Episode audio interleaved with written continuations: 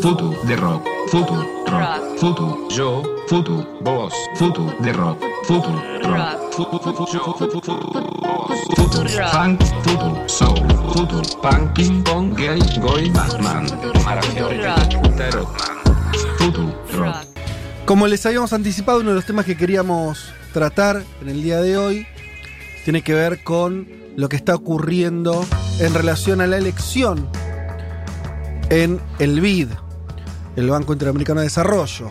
Eh, decíamos, les comentábamos que, esa elección está siendo parte de una disputa política, una disputa mm, regional, donde se juegan varias fichas, entre ellas también, por supuesto, lo que está ocurriendo en Estados Unidos.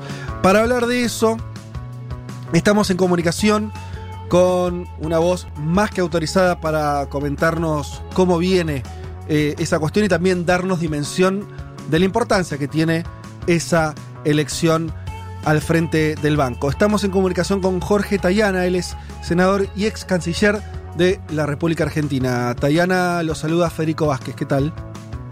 ¿Qué tal, Federico? ¿Cómo va? Saludos a todos. Bueno, antes que nada, muchísimas gracias por atendernos un domingo y darnos unos minutos No, para favor. explicarnos esto. Nos parecía muy interesante conversar con usted, eh, obviamente por el, el rol que tuvo y que tiene en relación a la política exterior argentina y también para, eh, diría, alguna tarea casi docente de explicarnos, y arrancaría por ahí, si le parece, cuál es la relevancia que tiene ese banco para los latinoamericanos.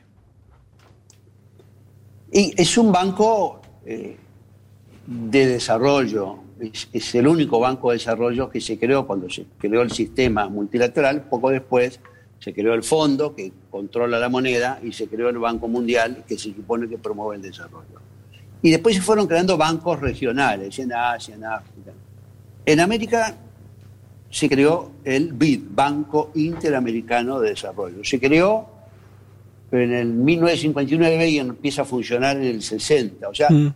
y el que lo impulsa, Estados Unidos, que estaba al mando de- del reordenamiento mundial, porque era la principal potencia ya en plena Guerra Fría con, con el otro lado, con la Unión Soviética, crea este banco para promover el desarrollo. Es la época que Estados Unidos también va a poner en marcha, acuérdense, la Alianza para el Progreso, está la preocupación del comunismo, está la Revolución Cubana, o Mm. sea, hay un impulso que incluso llevó a que Estados Unidos impulsara la reforma agraria en Colombia, por ejemplo, cosa Ujú. que uno tendería a pensar que no podía suceder. Sí sucedió.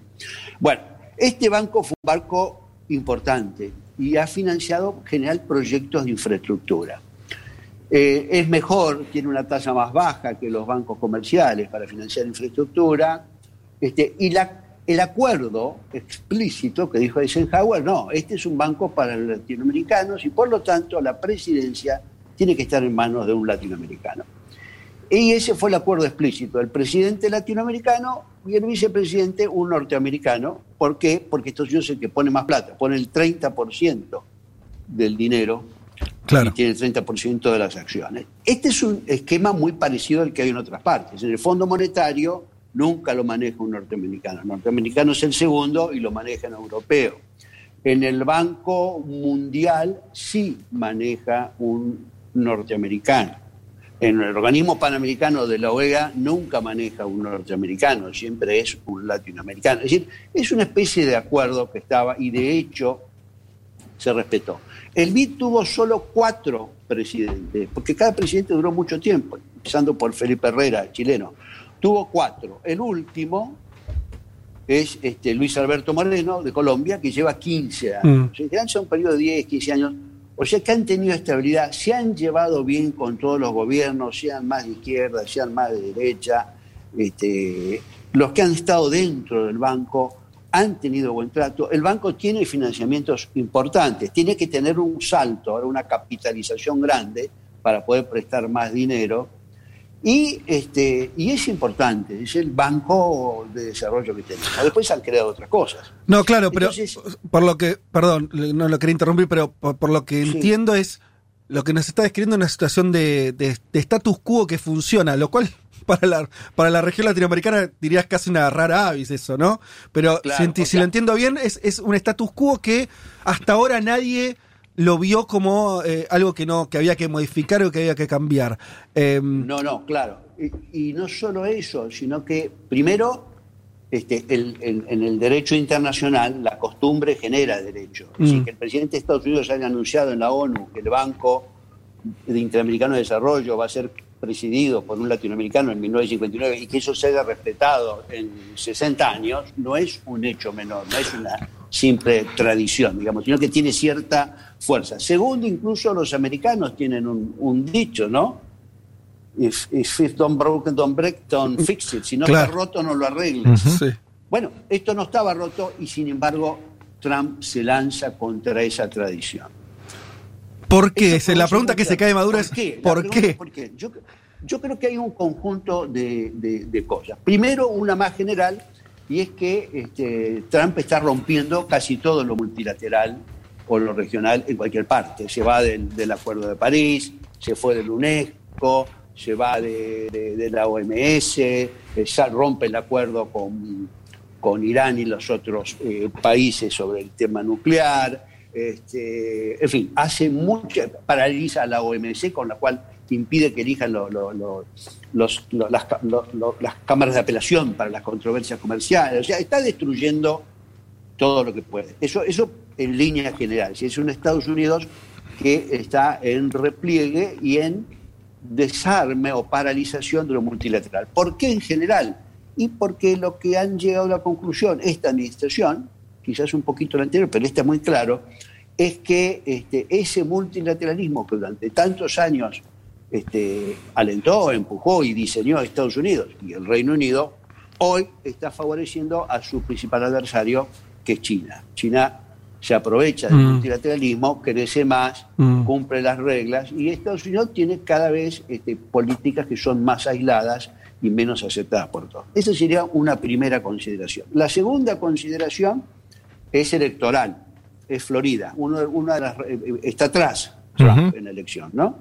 Y el voto de Florida es un voto muy de derecha, muy conservador, y él está poniendo como candidato a un cubano, a un hijo de cubanos, este, criado en Miami, un tipo de la ultraderecha, que está la cabeza de toda la teoría de que son todos comunistas los demócratas y que son socialistas y que el riesgo de la venezuelización de Estados Unidos es inminente si gana Biden, en fin, es un tipo muy extremo. Es el que vino a la Argentina el 10 de diciembre, ¿se acuerdan? Sí. A la posición, de- y se fue. Se fue. Sí. que había un delegado de Venezuela y eso fue inaceptable para él y no se quedó a la reunión con el presidente. Si el señor es un provocador, es un tipo de extrema derecha, no tiene el menor conocimiento del sistema y es una provocadora. Uno puede mirarlo eso en cámara, en clave electoral.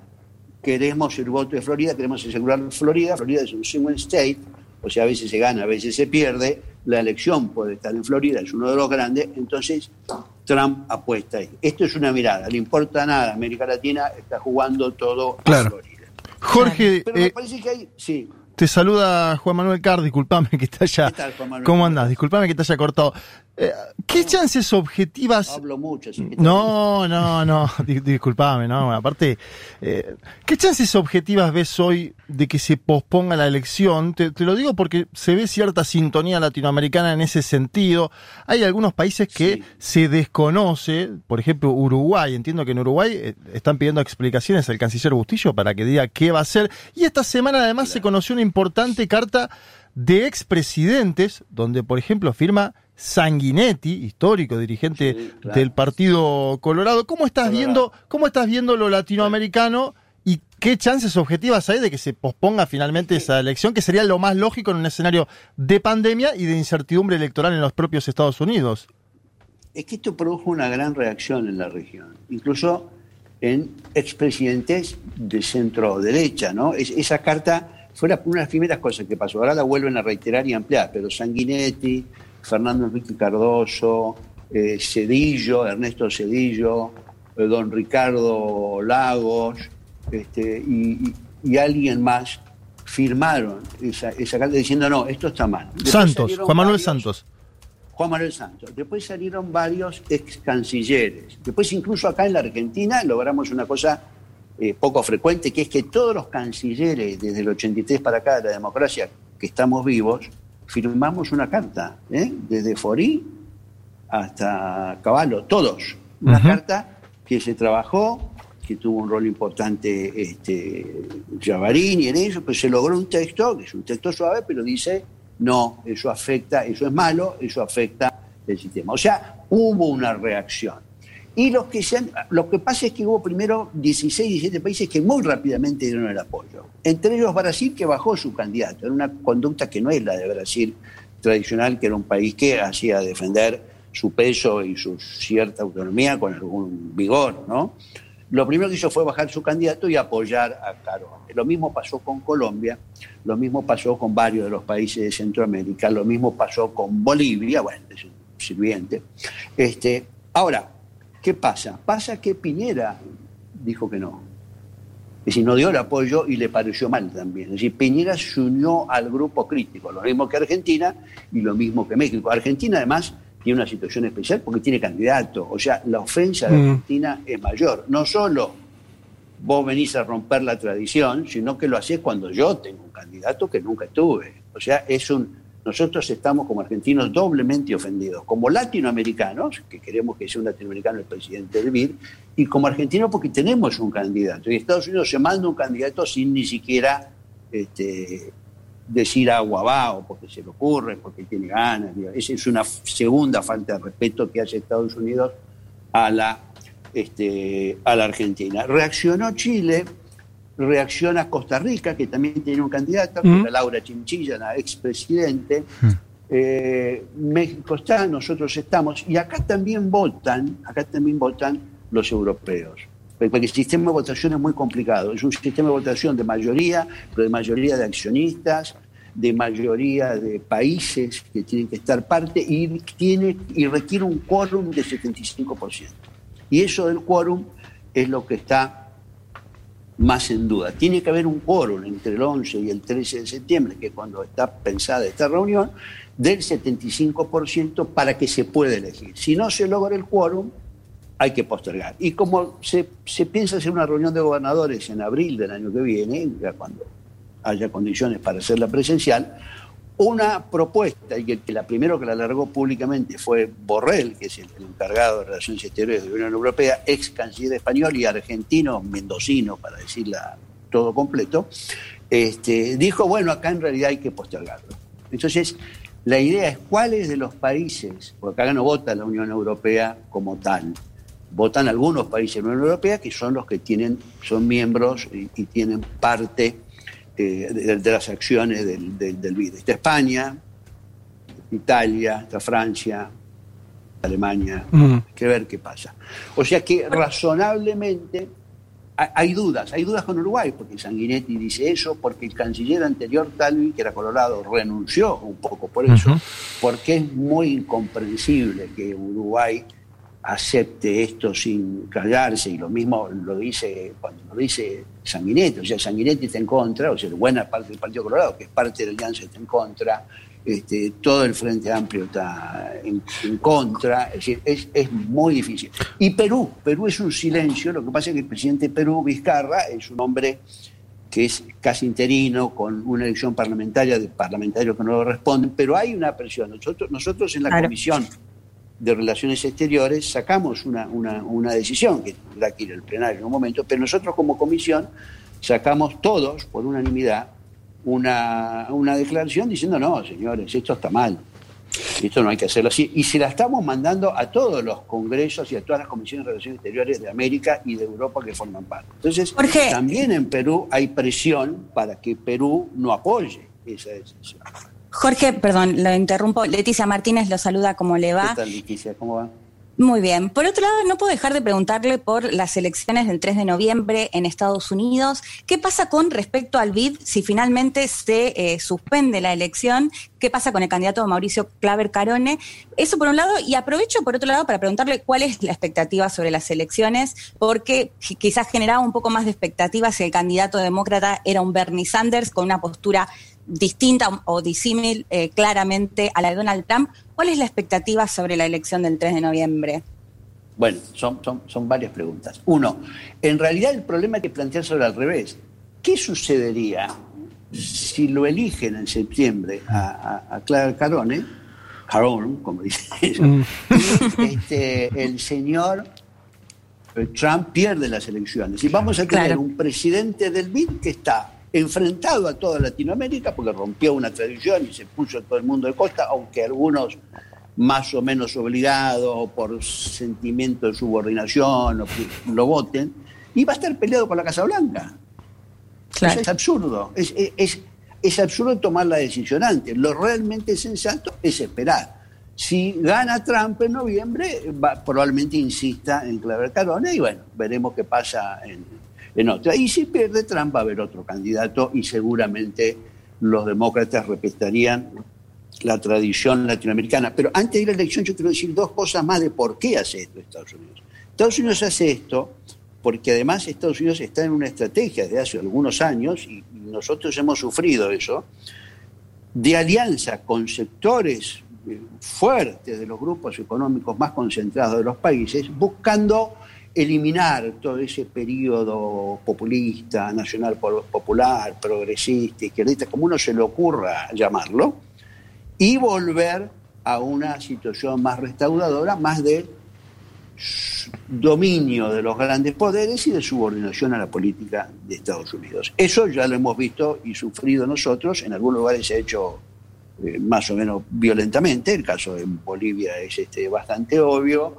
en algunos lugares se ha hecho en alianza con ciertas jugadas, este, como fue el caso de Dilma, en la Argentina fue apoyo político y plata para las elecciones y para el gobierno, así tenemos la deuda fenomenal con el fondo. Es decir, Estados Unidos está en una política activa de retomar el control sobre la, sobre la región, este, reducir la autonomía de, de las de las autoridades locales y sobre todo fortalecer su alianza con las élites tradicionales de poder. Eso lo está haciendo desde, por lo menos, incluso desde, desde las últimas épocas del gobierno de Obama, ¿Por qué lo hacen? Bueno, en parte porque ellos han cambiado su definición estratégica. Ellos en 2001 definieron que su principal amenaza a la seguridad nacional era este, el terrorismo internacional y en Latinoamérica no había terrorismo internacional. Así que mm.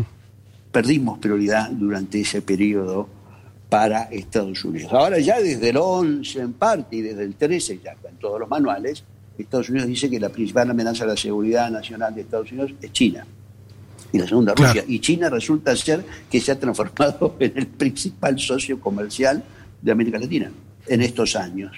Mientras ellos estaban combatiendo en Afganistán, eh, arrasando Irak este, y logrando que murieran 500.000 niños de, nutrición, de violencia, mientras ellos se dedicaban a terminar con el terrorismo internacional y siguen metidos en el Sahel y en distintas partes, la verdad es que desde el punto de vista primero comercial, este, China se transformó en un gran actor en la región, y no solo comercial, sino también en inversión en infraestructura y mm. ahora con una propuesta amplia como es la ruta sea. O sea que me parece que es un disciplinamiento también a los países de la región y una estrategia de ponerle un freno de contención al avance de China en lo que Estados Unidos tiende a considerar tradicionalmente su baglia, Senador, su patio trasero. ¿no? Sí. ¿Qué tal? Juan Elman lo saluda.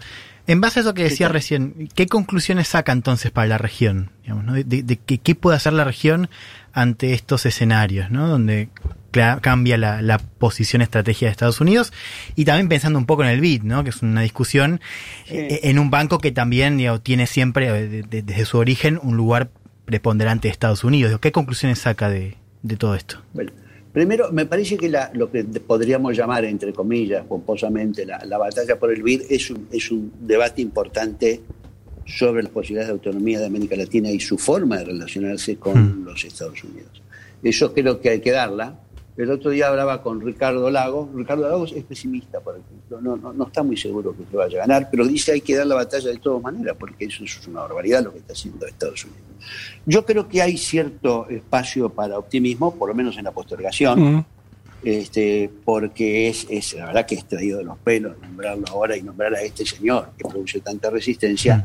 Así que en ese caso, si hay postergación, dependerá del resultado electoral en Estados Unidos. Eso por un lado. Por otro lado, perspectivas para la región. Bueno, a mí me hace acordar mucho a un gran discurso que hizo un representante argentino, que después fue presidente de la República, y que yo siempre lo recuerdo, que es Roque Sáenz Peña. Roque Sáenz Peña, ustedes saben que fue héroe de la Guerra del Pacífico en Perú, después de San Martín es el argentino más conceptuado, este, y Roque Sáenz Peña, acompañado por Manuel Quintana, a quien nadie puede considerar que era un hombre de izquierda o extremista, este, son los dos delegados argentinos al primer Congreso Panamericano de Washington en 1889.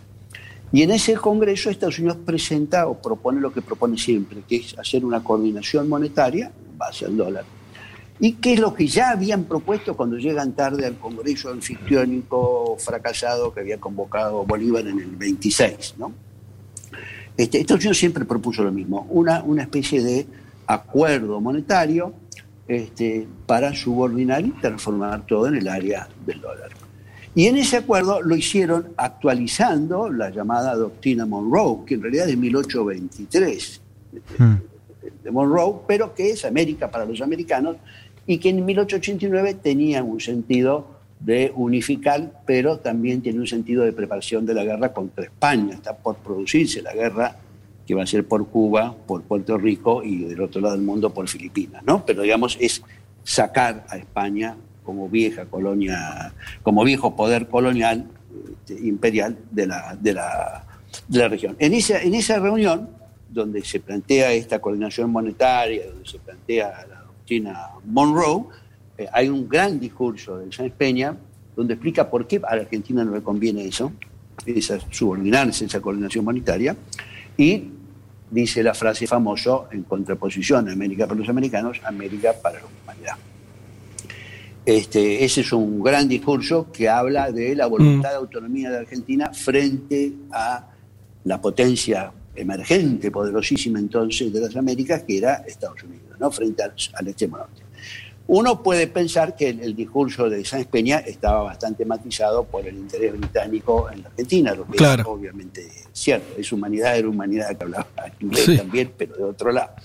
Pero lo cierto es que el discurso sigue siendo válido. O sea, Argentina, que es un país complementario a otros países, pero no a Estados Unidos, con lo cual tiene un nivel de competencia, sobre todo como exportador de productos mm. agrícolas, enorme y que ha recibido muy pocas ventajas de Estados Unidos, tiene que tener una buena relación con Estados Unidos, que tiene muchas inversiones en Argentina, que es un país importante, que obviamente tiene muchísimo que ver, que es la principal potencia del mundo, pero es un país que tiene que defender su autonomía y tiene que defender su capacidad de conectarse con los distintos países del mundo y con los emergentes. Tiene que tener capacidad de relacionamiento con la Unión Europea, tiene que tener capacidad de relacionamiento con China, con quien ha crecido mucho la relación en los últimos 20 años, tiene que tener una capacidad de relacionamiento con, este, con Rusia, con India, con los grandes emergentes y tiene que tener una política firme de integración regional. Aunque ahora la integración regional ande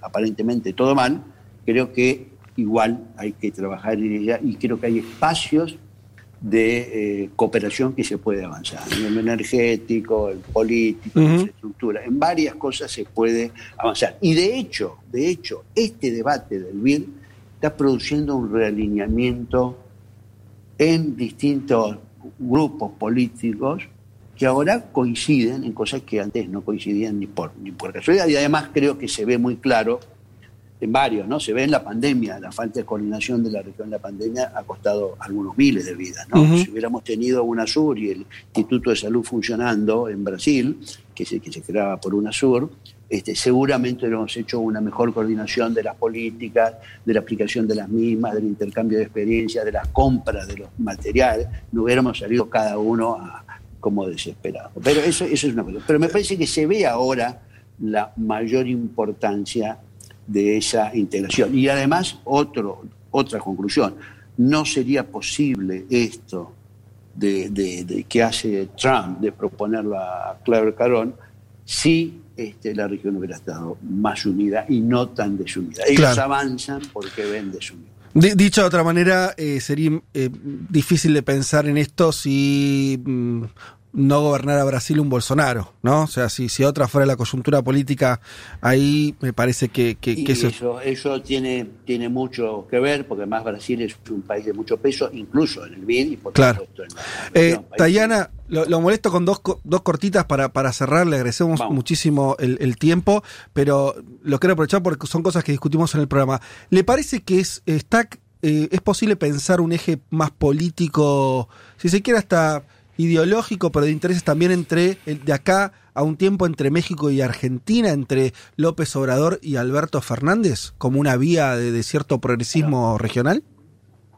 Eso ya está planteado, mm. eso está planteado desde el principio, ha habido muy buena onda, entre ellos, ha habido algunos eh, elementos en, común, por ejemplo, la coincidencia en reflotar la, CELAC. México pidió la presidencia pro tempore como un espacio latinoamericano y caribeño propio de la región.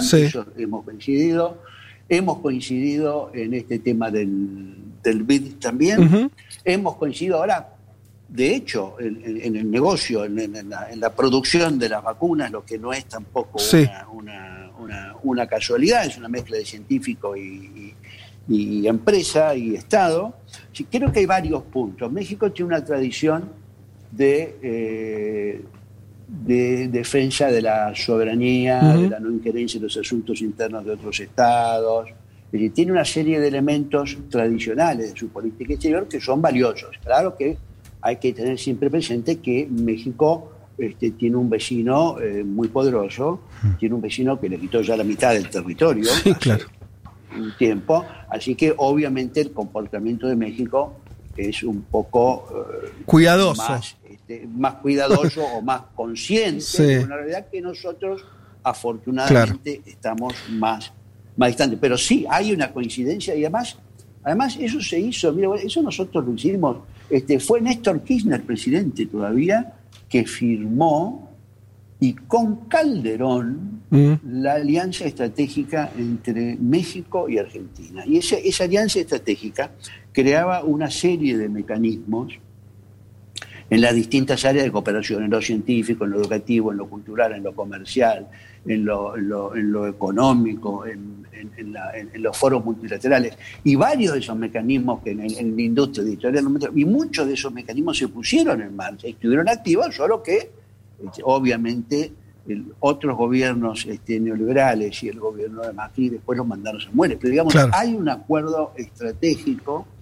entre México y Argentina porque México, que sabe que tiene, México tiene más del ochenta y pico por ciento de sus exportaciones a Estados Unidos, para que quede claro cómo es la, realidad. Entonces México se esfuerza en tener también interlocución con otros actores. dentro, y en eso el mejor interlocutor para ellos somos nosotros, somos argentinos.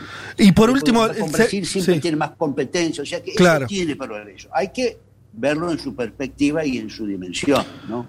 Se entiende perfecto. Y por último, eh, ¿se anima a, apostar? Eh, ¿Están las cartas echadas en la elección de Estados Unidos, dada que las encuestas hoy le dan muy bien a, Biden y bastante mal a Trump? ¿O, lo discutíamos en el programa acá, ¿eh? Si, si, o, siendo Trump el que está del otro lado y habiendo ganado como ganó en el 2016, hay que esperar.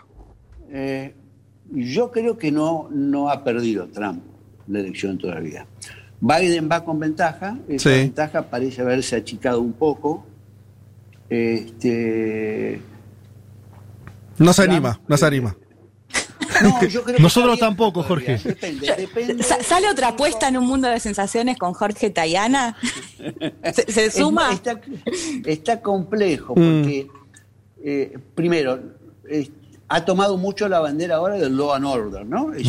Mandemos a la policía, defendamos a la policía, matemos a tiene dos problemas. Está diciendo que va a haber una vacuna antes de diciembre. La vacuna esa no sé qué será, agua, pero, digamos, este, ese es un espectáculo. Él tiene dos problemas que resolver rápido. Tiene que tratar de lograr alguna mejora en lo económico, porque la caída de Estados Unidos va a ser entre 8 y 9% del Producto Bruto. Para Estados Unidos es muchísimo y tiene como 40 millones de personas que pasaron a, pedir este seguro de desempleo. Lo que pasa es que es una economía muy dinámica, echa 40 y toma 15, claro, claro. ¿no? Pero de todas maneras, ellos tienen que tratar de tener algo, Trump, eh, mejor para, eh, económicamente para las elecciones. Tiene que hacer algo con el, con el, con el virus porque ellos jugaron muy mal mm. la, preparación para el virus y entonces cada vez que sigue y reflota y reflota produce más daño y tiene a su favor la ventaja del global order. Es muy interesante ver los debates entre todo el movimiento de protesta contra el racismo acerca de las marchas pacíficas y los hechos de violencia. ¿no? Entonces pareciera, por ejemplo en esto de Wisconsin de estos días, este, que las marchas no violentas suman votos a Biden. ¿eh?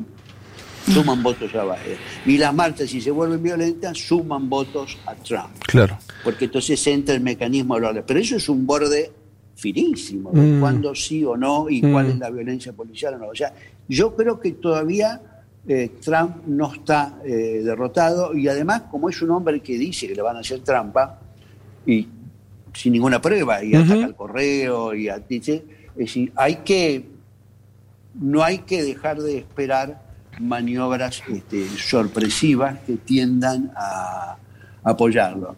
El secreto del triunfo demócrata está en cuánta gente vaya a votar y en que este, toda esa nueva ala demócrata que movilizó Sanders y que en parte Harris y que, y que representa una renovación del pensamiento demócrata, este, se movilice no se siente un poco decepcionado por Biden, que es un señor muy conservador, digamos, es un demócrata conservador. Acuérdense que es el blanco conservador que pusieron cuando pusieron el candidato negro, o sea que... Sí, claro. Este, claro, este, hay, tiene que movilizarse toda esa gente y sí darse cuenta que estos cuatro años de, Trump han sido eh, muy dañinos para el propio Estados Unidos. Eh, estamos conversando con Jorge Tayana, ex canciller de la Argentina, senador nacional. Eh, le agradecemos un montón el tiempo. La verdad que a medida que hablamos quisimos...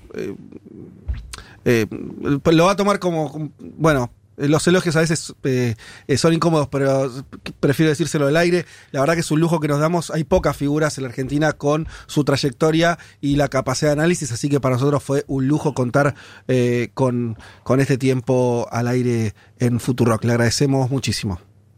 No, gracias a ustedes. Gracias a ustedes en serio por la invitación. Bueno. Un saludo a todos los oyentes. Hasta la próxima. Muchas gracias. Hasta la próxima.